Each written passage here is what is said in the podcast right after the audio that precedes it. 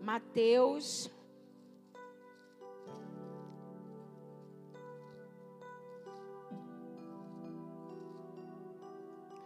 No capítulo 7, no versículo 24. Mateus, capítulo 7, versículo 24.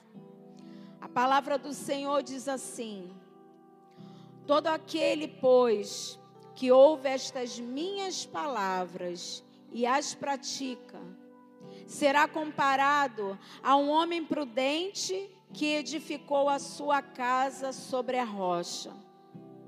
E caiu a chuva, transbordaram os rios, sopraram os ventos e deram com ímpeto contra aquela casa, que não caiu, porque fora edificada sobre a rocha.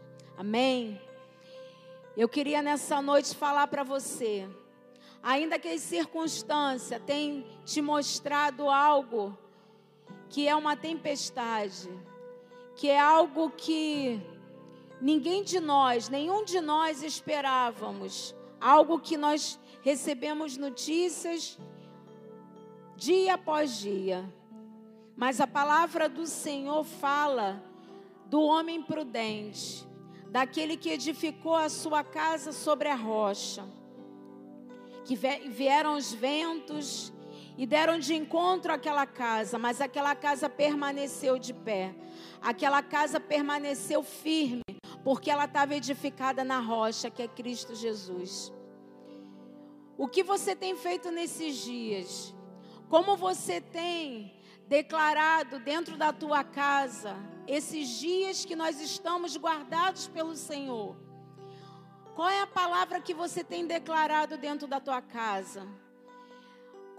Quais têm sido a tua atitude perante a palavra do Senhor, perante a verdade do Senhor? Aqui ele compara o homem prudente, o homem prudente que edificou a sua casa na rocha que nós possamos permitir que o Senhor seja o alicerce da nossa casa.